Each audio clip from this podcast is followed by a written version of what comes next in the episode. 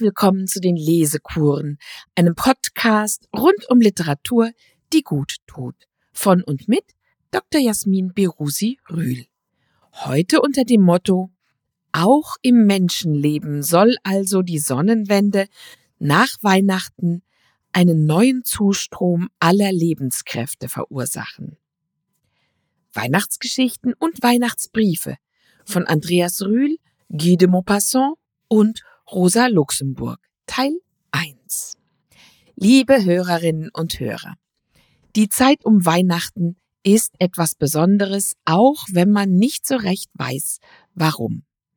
Walter Benjamin hat in seinem autobiografischen Erinnerungswerk Berliner Kindheit um 1900 eine Reihe kurzer und ein wenig längerer Stücke mit Erinnerungen aus seiner Kindheit versammelt.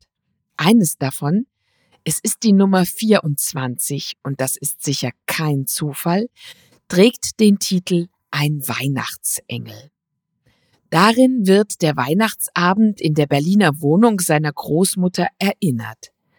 Die Stille draußen in den Straßen, die erleuchteten oder auch dunklen Fenster der Mietswohnungen gegenüber und das Kind in Erwartung, endlich hineingelassen zu werden in den Raum, in dem der Baum geschmückt und erleuchtet steht.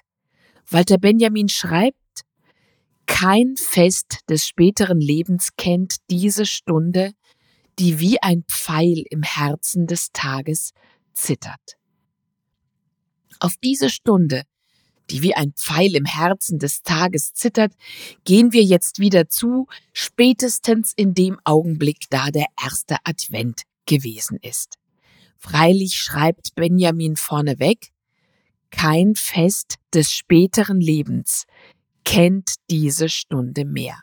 Aber wir können sie erinnern, diese Stunde, und wir können sie, wenn wir einen Text von einem so großartigen Literaten wie Walter Benjamin es war, Lesen herbeizaubern.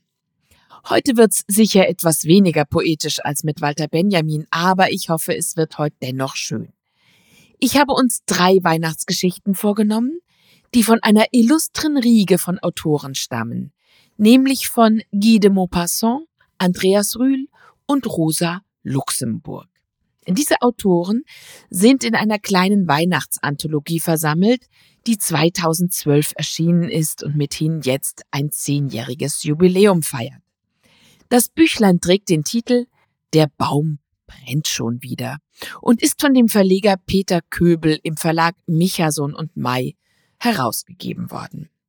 Ob es diesen kleinen Verlag jetzt 2022 noch gibt, ist mir nicht klar. Jedenfalls zeigt schon der Buchtitel Der Baum brennt schon wieder den Schalk, der Peter Köbel im Nacken sitzt. Denn brennen hier die Kerzen am Baum oder der Baum selbst?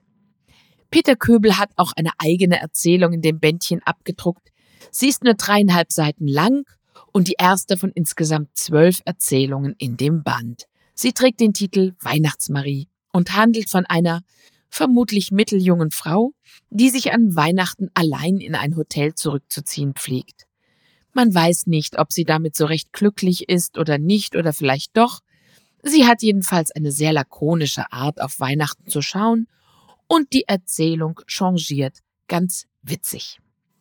Aber die Geschichte ist nicht ganz so gut geschrieben, als dass ich sie hätte auswählen wollen und mich um die Rechte bemühen. Das gilt in noch viel schlimmerem Maße von den meisten der anderen Erzählungen in dem Band, die Peter Köbel bei seinem mehr oder weniger jungen, aber in jedem Fall neuen Autoren bestellt hatte. Einige sind richtig schlecht. Einige haben starke Schwächen. Doch über den Abdruck der Geschichte Der Engel des Herrn von Andreas Rühl habe ich mich seinerzeit sehr gefreut und zu Weihnachten passt sie jedes Jahr von neuem hervorragend. Dieser Geschichte wird die nächste Lesekur gewidmet sein. Das ist dann also eine Welturaufführung und die Nummer 19.2. Heute befassen wir uns mit zwei anderen Texten, die zu den Guten in der Anthologie gehören. Das ist zum einen die von Guy de Maupassant mit dem Titel Un Réveillon. Übersetzt heißt das eine Weihnachtsgeschichte oder Weihnachtsfeier. Die rechtefreie Übersetzung von Georg Freiherr von Ompteda von 1924 findet sich auch auf gutenberg.de. Ich verlinke sie auf der Lesekurenseite. Bekanntlich zählt Maupassant neben Stendhal, Balzac, Flaubert und Zola zu den großen französischen Erzählern des 19. Jahrhunderts. In der Weihnachtsanthologie steht seine Geschichte allerdings hinter der Erzählung von Andreas Rühl. Un Rebellion beginnt beschaulich und endet grotesk. Sie hat mich anfangs ein bisschen ratlos zurückgelassen. Mit ihrer Schlusspointe ist Un Rebellion jedenfalls eine echte Kurzgeschichte. Weil diese Pointe so grotesk ist, wollte ich die Geschichte eigentlich gar nicht lesen. Aber ich finde sie doch wieder so gut geschrieben und so anschaulich, dass ich beschlossen habe, wenigstens die ersten fünfeinhalb Seiten zu lesen und den Rest kurz nachzuerzählen. Guy de Maupassant, Un Réveillon aus dem Französischen von Georg Freiherr von Ompteda. Das Jahr ist mir entfallen. Seit einem ganzen Monat schon jagte ich mit wahrer Wut, mit wilder Freude, mit jener Begeisterung, die man für eine neue Leidenschaft hat. Ich war in der Normandie auf dem Schloss eines unverheirateten Verwandten, Jules de Banneville, zu Besuch. Wir befanden uns dort ganz allein, mit einem Diener, einem Mädchen und dem Jäger.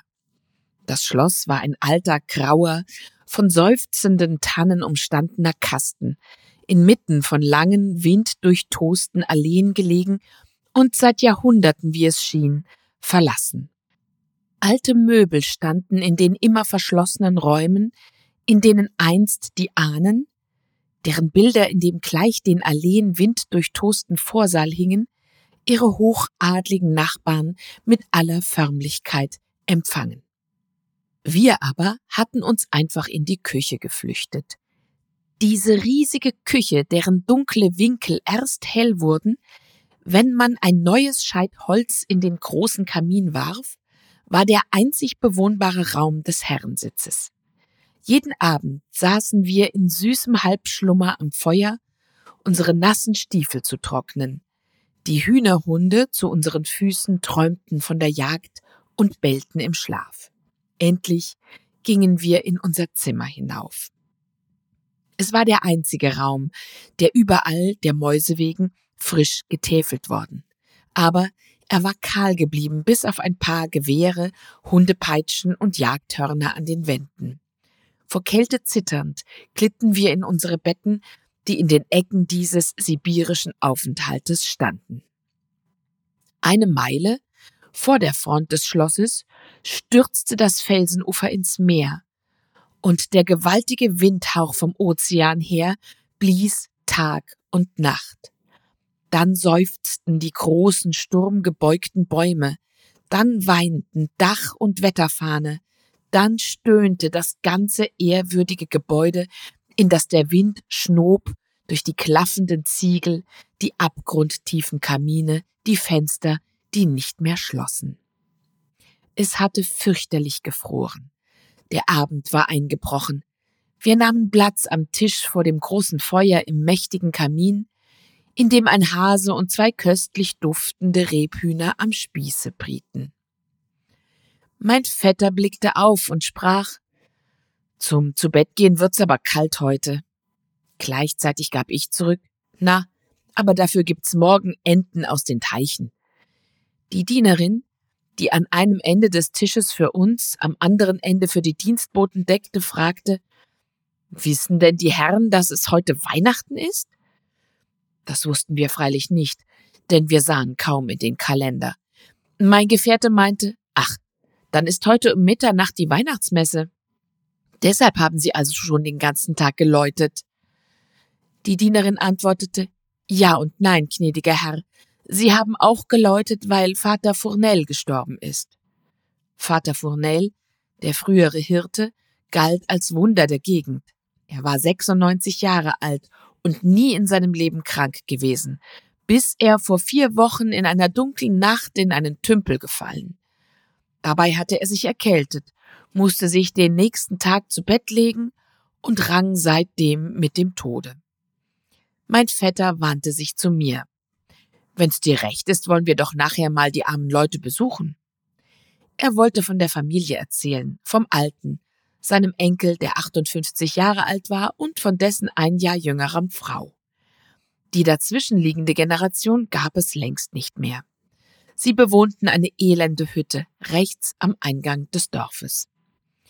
Aber ich weiß nicht, warum uns der Gedanke, zu Weihnachten hier mitten in dieser Einsamkeit zu sein, ins Schwatzen brachte.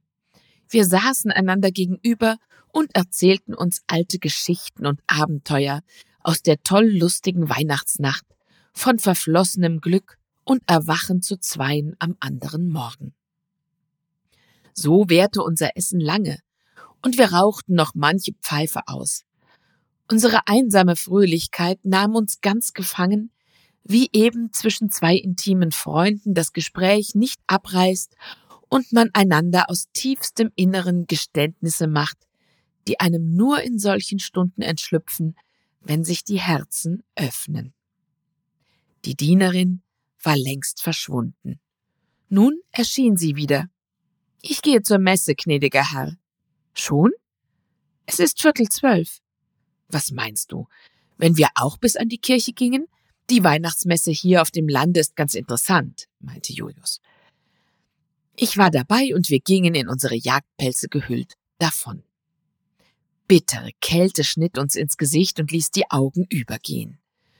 Die scharfe Luft legte sich auf die Lungen und trocknete die Kehlen aus. Der tiefe, klare, harte Himmel war mit Sternen besät, die förmlich erblichen durch den Frost. Sie flackerten nicht feuerartig, sondern gleich Eisgestirnen, gleich glitzernden Kristallen. In der Ferne klapperten aus dem erzharten, trockenen, widerhallenden Boden die Holzschuhe der Bauern. Und in allen Weiten klangen die Glöckchen der Dörfer und gellen ihre grellen, frostigen Klänge in die Winternacht hinaus. Das Land schlief nicht. Hähne waren durch den Lärm in der Stunde irre geworden und krähten. In den Ställen hörte man das unruhig gewordene Vieh. Als wir uns dem Dorfe näherten, dachte Julius wieder an die Familie Fournel und sagte, das ist ihre Hütte. Wir wollen hinein. Er klopfte lange vergeblich.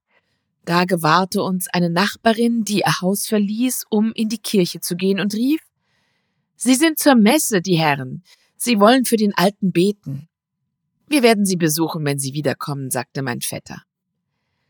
Der abnehmende Mond zeigte tief am Horizont seine Sichel, inmitten der mit vollen Händen in den Weltenraum gestreuten unendlichen Sternensaat. Und von allen Seiten kamen über die dunkle Landschaft auf den immer läutenden Kirchturm zu kleine, schwankende Lichter. Zwischen den baumbepflanzten Bauernhöfen, über das schwarze Feld, glitten sie am Boden hin. Es waren die Hornlaternen, die die Bauern trugen. Hinter den Männern schritten ihre Frauen in weißen Hauben und langen schwarzen Mänteln, von verschlafenen Kindern gefolgt, die sich wegen der Nacht bei den Händen hielten. Durch die offene Kirchentür erblickte man den erleuchteten Chor. Ein Kranz von Pfenniglichtern lief um das armselige Schiff, und links in einer Kapelle zeigte auf wirklichem Stroh, von Tannenzweigen umstellt, ein Christuskind in gezierter Haltung seine rosigen Glieder. Der Gottesdienst begann. Die Bauern neigten den Kopf, die Frauen knieten nieder und beteten. Die einfachen Leute die in der Kälte der Nacht aufgestanden, blickten ergriffen das grob gemalte Bildnis an und falteten in einfältigem Glauben und ergriffen von dem bescheidenen Glanz der kindlichen Darstellung die Hände. Ein eisiger Luftzug ließ die Lichter flackern. Julius sprach zu mir, wir wollen hinausgehen, draußen ist's angenehmer. Und wir fingen auf der einsamen Straße, während drinnen die betenden Landleute in Ehrfurcht froren, wieder an, unsere Erinnerungen auszutauschen, bis die Messe zu Ende war und wir zum Dorfe zurückkehrten.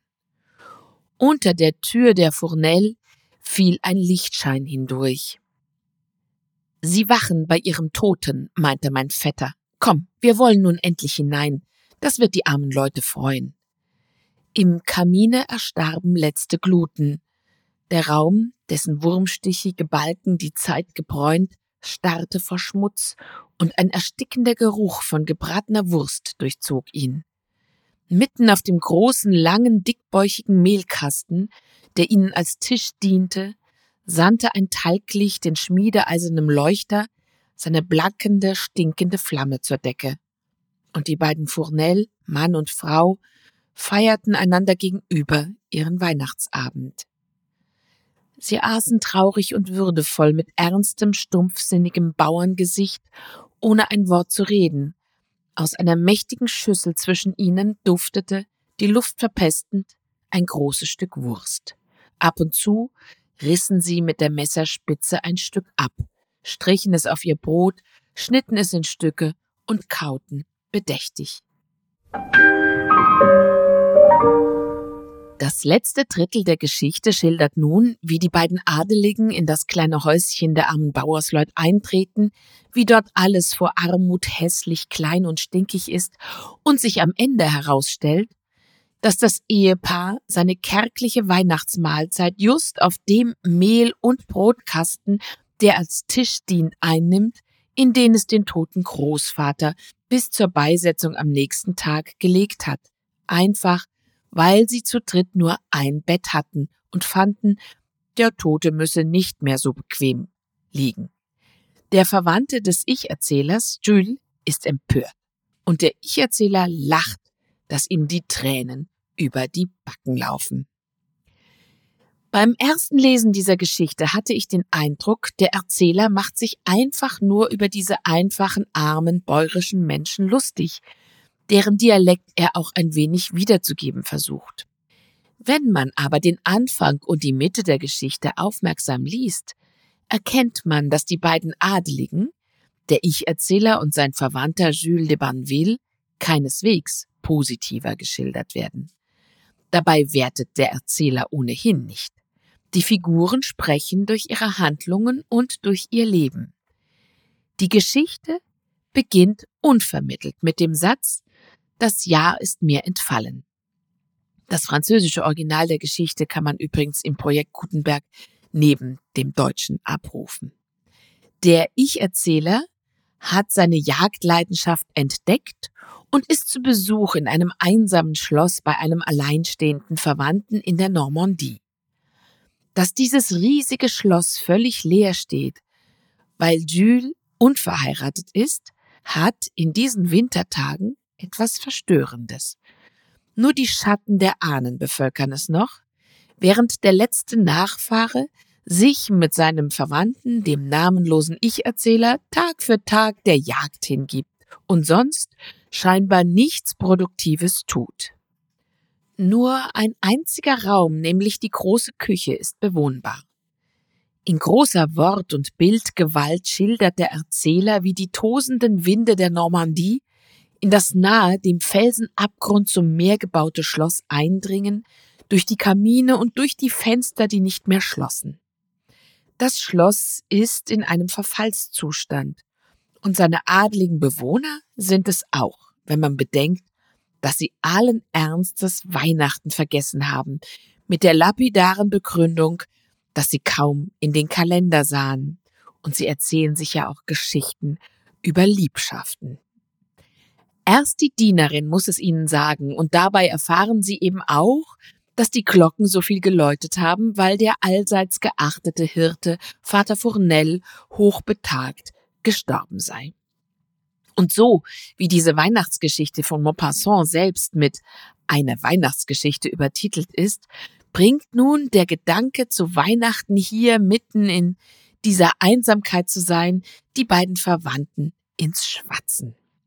Damit wird dieser schöne Topos aufgegriffen, dass man am Weihnachtsabend beisammensitzt und sich gegenseitig Geschichten erzählt. So beginnt auch die Erzählung Schraubendrehen oder das Drehen der Schraube von Henry James. Bei Montpassant erzählen sich die beiden Geschichten aus ihrem Leben, aber auch Geschichten von vergangenen Weihnachtsabenden. Und das hat so etwas von der Babuschka in der Babuschka. Und am Ende ist das Erlebnis dieser Weihnachtsnacht auch wieder eine Weihnachtsgeschichte geworden. Guy de Maupassant lebte von 1850 bis 1893.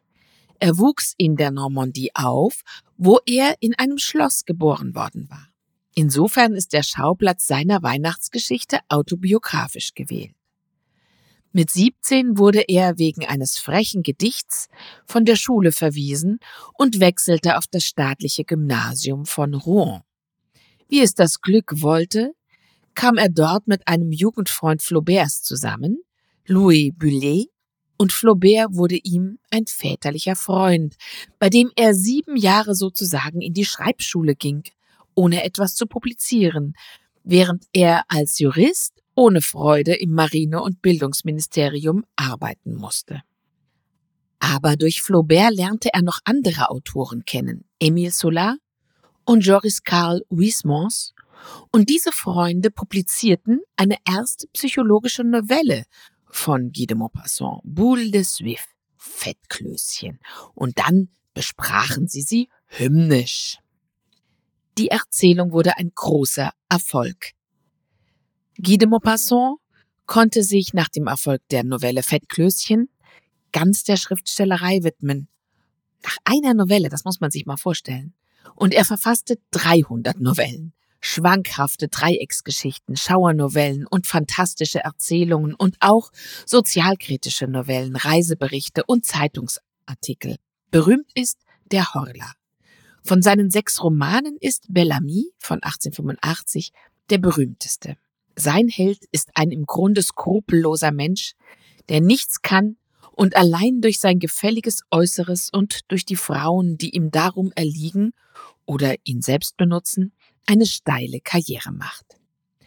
Maupassant selbst war ein unsteter Mensch, der sich davor fürchtete, wie sein Bruder in geistiger Umnachtung zu sterben. Und da das Schicksal manchmal sehr gemein ist, widerfuhr ihm genau das im Alter von nur 43 Jahren, da er sich in seiner unsteten Jugend mit Syphilis angesteckt hatte.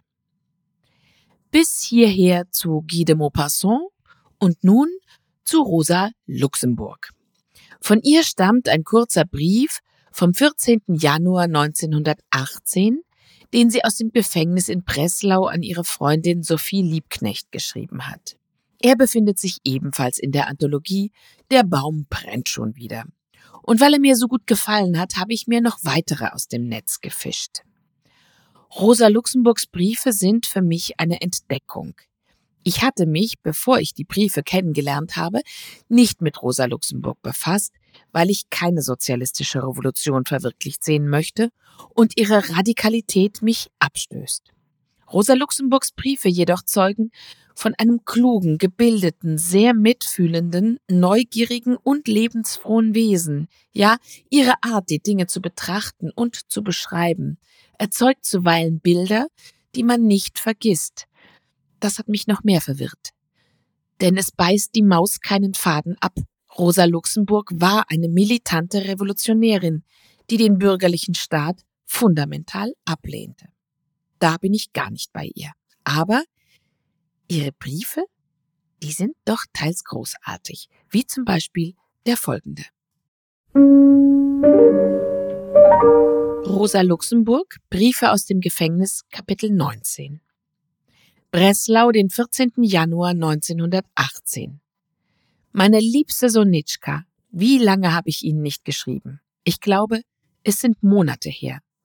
Und auch heute weiß ich nicht einmal, ob Sie schon in Berlin sind, will aber hoffen, dass diese Zeilen Sie noch rechtzeitig zu Ihrem Geburtstag erreichen. Ich bat Mathilde, Ihnen von mir einen Orchideenstrauß zu schicken, nun liegt die Ärmste im Krankenhaus und wird wohl kaum meinen Auftrag ausführen können. Doch Sie wissen, dass ich in Gedanken und mit ganzem Herzen bei Ihnen bin und Sie an Ihrem Geburtstag ganz mit Blumen umgeben möchte, mit lila Orchideen, mit weißen Iris, mit stark duftenden Hyazinthen, mit allem, was zu haben ist. Vielleicht wird es mir wenigstens im nächsten Jahr vergönnt sein, Ihnen an diesem Tage selbst Blumen zu bringen und mit Ihnen zusammen einen Spaziergang im Botanischen Garten und im Feld zu machen. Wie herrlich wäre das. Heute haben wir hier null Grad. Zugleich aber liegt in der Luft ein so linder, erfrischender Frühlingshauch, und oben schimmert zwischen dicken, milchweißen Wolken ein so tiefer blauer Himmel, dazu schilpen die Spatzen ganz fröhlich, man könnte denken, es sei Ende März. Ich freue mich schon so auf den Frühling, das einzige, was man nie satt kriegt, solange man lebt, was man im Gegenteil mit jedem Jahr mehr zu würdigen und zu lieben versteht. Wissen Sie, Sonitschka, dass der Anfang des Frühlings in der organischen Welt, das heißt das Erwachen zum Leben, jetzt beginnt, Anfang Januar, ohne auf den Kalenderfrühling zu warten? Während nämlich nach dem Kalender erst der Winter beginnt, befinden wir uns in der größten astronomischen Sonnennähe. Und dies hat eine so geheimnisvolle Wirkung auf alles Leben, dass auch auf unserer nördlichen Halbkugel, die in Winterschnee eingehüllt ist, zu Beginn des Januar wie mit einem Zauberstab die Pflanzen- und Tierwelt erweckt wird. Die Knospen fangen jetzt an zu treiben, viele Tiere fangen die Fortpflanzung schon an. Neulich las ich bei Francais die Beobachtung, dass die hervorragendsten wissenschaftlichen und literarischen Produktionen berühmter Männer in die Monate Januar und Februar fallen. Auch im Menschenleben soll also die Sonnenwende nach Weihnachten ein kritischer Moment sein und einen neuen Zustrom aller Lebenskräfte verursachen. Auch Sie, Sonitschka, sind so ein frühes Blümchen, das noch mitten im Schnee und Eis aufgesprossen ist und deshalb sein Leben lang ein bisschen fröstelt, sich im Leben nicht heimisch fühlt und zarte Treibhauspflege braucht. Über Ihren Rodin zu Weihnachten habe ich mich mächtig gefreut und hätte Ihnen gleich gedankt, wenn mir Mathilde nicht gesagt hätte, dass Sie in Frankfurt sind. Was mich besonders angenehm berührt hat, ist der Natursinn Rodins, seine Ehrfurcht vor jedem Gräslein im Felde. Das muss ein Prachtmensch gewesen sein, offen, natürlich, überströmend von innerer Wärme und Intelligenz. Er erinnert mich entschieden an Jaurès. Mögen Sie meinen Brotkorenz? Oder kannten Sie ihn schon? Mich hatte dieser Roman sehr ergriffen. Namentlich die landschaftlichen Schilderungen sind von höchster poetischer Kraft. Dem Brotkohens scheint offenbar, genau wie dem de Costa, dass über dem Lande Flandern die Sonne viel herrlicher auf und untergeht als über der sonstigen Erde. Ich finde, dass die Flamen alle in ihr Ländchen förmlich verliebt sind. Sie beschreiben es nicht wie ein Stück schöne Erde, sondern wie eine strahlende junge Braut. Und auch in dem düster tragischen Ende finde ich eine Verwandtschaft der Farben mit den grandiosen Bildern im Till Eulenspiegel, zum Beispiel mit der Demolierung des öffentlichen Hauses. Finden Sie nicht auch, dass diese Bücher im Kolorit ganz an Rembrandt erinnern? Das Dunkle der ganzen Bilder gemischt mit einem funkelnden Altgoldton, der verblüffendste Realismus aller Details und doch das Ganze in eine märchenhafte Fantasieregion entrückt. Im Berliner Tageblatt las ich, dass im Friedrich Museum ein neuer großer Tizian hängt. Haben Sie ihn schon besucht? Ich gestehe, dass Tizian eigentlich nicht mein Freund ist. Er ist mir zu geleckt und kalt, zu virtuos. Verzeihen Sie, wenn das vielleicht eine Majestätsbeleidigung ist, aber ich kann nicht anders, als meiner unmittelbaren Empfindung folgen. Trotzdem wäre ich glücklich, wenn ich jetzt ins Friedrich-Museum könnte, um den neuen Gast zu besichtigen. Haben Sie auch den Kaufmannschen Nachlass gesehen, von dem man so viel Wesens gemacht hat? Meine Lektüre sind jetzt verschiedene ältere Studien über Shakespeare aus den 60er und 70er Jahren, als man noch in Deutschland lebhaft über das Problem Shakespeare debattierte könnten Sie mir nicht aus der Königlichen Bibliothek oder aus der Reichstagsbibliothek beschaffen? Klein, Geschichte des italienischen Dramas, Schack, Geschichte der dramatischen Literatur in Spanien, Gerwins und Ulriki über Shakespeare? Wie stehen Sie selbst zu Shakespeare? Schreiben Sie bald. Ich umarme Sie und drücke Ihnen warm die Hand. Seien Sie ruhig und heiter, trotz alledem, liebste Sonitschka. Auf Wiedersehen. Wann wollen Sie kommen? Sonjuscha, Wollen Sie mir die Liebe tun? Schicken Sie der Mathilde J. Hyazinthen von mir. Ich erstatte es Ihnen, wenn Sie hier sind. Ihre Rosa. Der hier von Rosa Luxemburg genannte Pierre Brot Corens war mir auch vollkommen unbekannt. Ein belgischer Schriftsteller, der von 1885 bis 1924 lebte und dessen bekanntestes Werk der Roman Le Sang de Flamand Rouge ist. Johannes Schlaf hat ihn unter dem Titel Rotes Flammenblut 1916 ins Deutsche übersetzt. Dieser liebe Brief an eine Freundin, den hat Rosa Luxemburg, wie gesagt, im Gefängnis geschrieben. Gefängnisstrafen hatte sie öfter auszusitzen. Wegen Majestätsbeleidigung 1904, wegen Anreizung zum Klassenhass 1906, wegen Aufforderung zum Ungehorsam gegen Gesetze und gegen Anordnungen der Obrigkeit 1914. Weil sie 1913 bei einer Kundgebung in Frankfurt am Main zur Kriegsdienstverweigerung aufgerufen hat. 1915 wurde die Strafe vollstreckt. Anschließend kam sie in sogenannte Sicherheitsverwahrung für zwei Jahre. Erst in der Festung Franke in der Provinz Posen, dann nach Breslau. Dort hat sie die Briefe geschrieben. Und zum Ausklang möchte ich Ihnen noch eine Seite eines sehr berührenden, verinnerlichten Briefes von ihr vorlesen. Breslau, Mitte Dezember 1917. Jetzt ist es ein Jahr, dass Karl in Luckau sitzt. Ich habe in diesem Monat oft daran gedacht und genau vor einem Jahr waren Sie bei mir in Franke, haben mir den schönen Weihnachtsbaum beschert.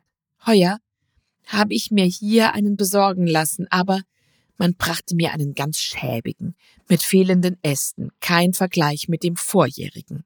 Ich weiß nicht, wie ich darauf die acht Lichtlein anbringe, die ich erstanden habe. Es ist mein drittes Weihnachten im Kittchen, aber nehmen Sie es ja nicht tragisch. Ich bin so ruhig und heiter wie immer. Gestern lag ich lange wach. Ich kann jetzt nie vor ein Uhr einschlafen, muss aber schon um zehn ins Bett. Dann träume ich Verschiedenes im Dunkeln.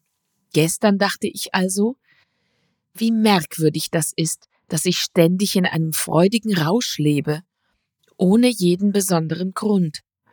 So liege ich zum Beispiel hier in der dunklen Zelle auf einer steinharten Matratze, um mich im Hause herrscht die übliche Kirchhofsstille.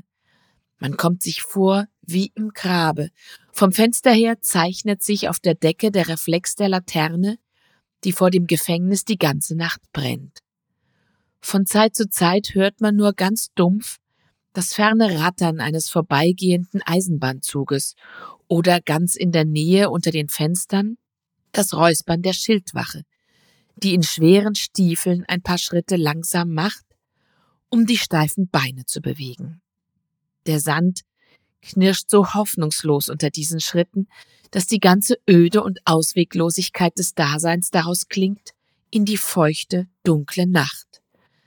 Da liege ich still allein gewickelt in diese vielfachen schwarzen Tücher der Finsternis, Langeweile, Unfreiheit des Winters und dabei klopft mein Herz von einer unbegreiflichen, unbekannten inneren Freude, wie wenn ich im strahlenden Sonnenschein über eine blühende Wiese gehen würde.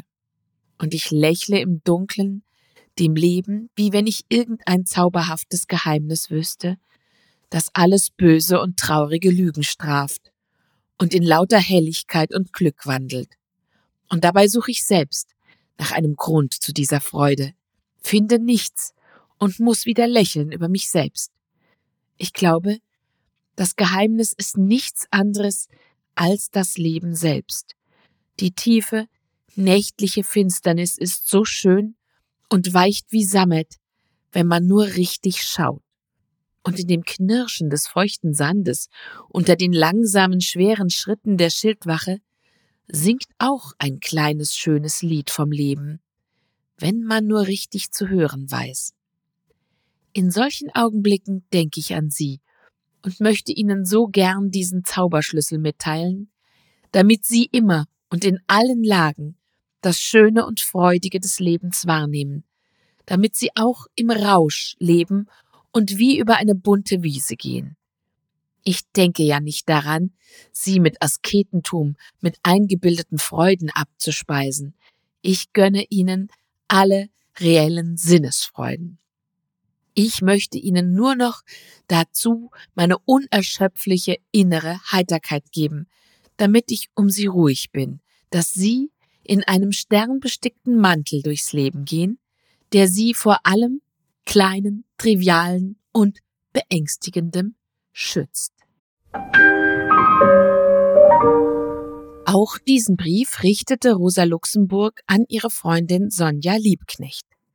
Mit ihren schönen Wünschen endet die heutige Weihnachtslesekur Teil 1.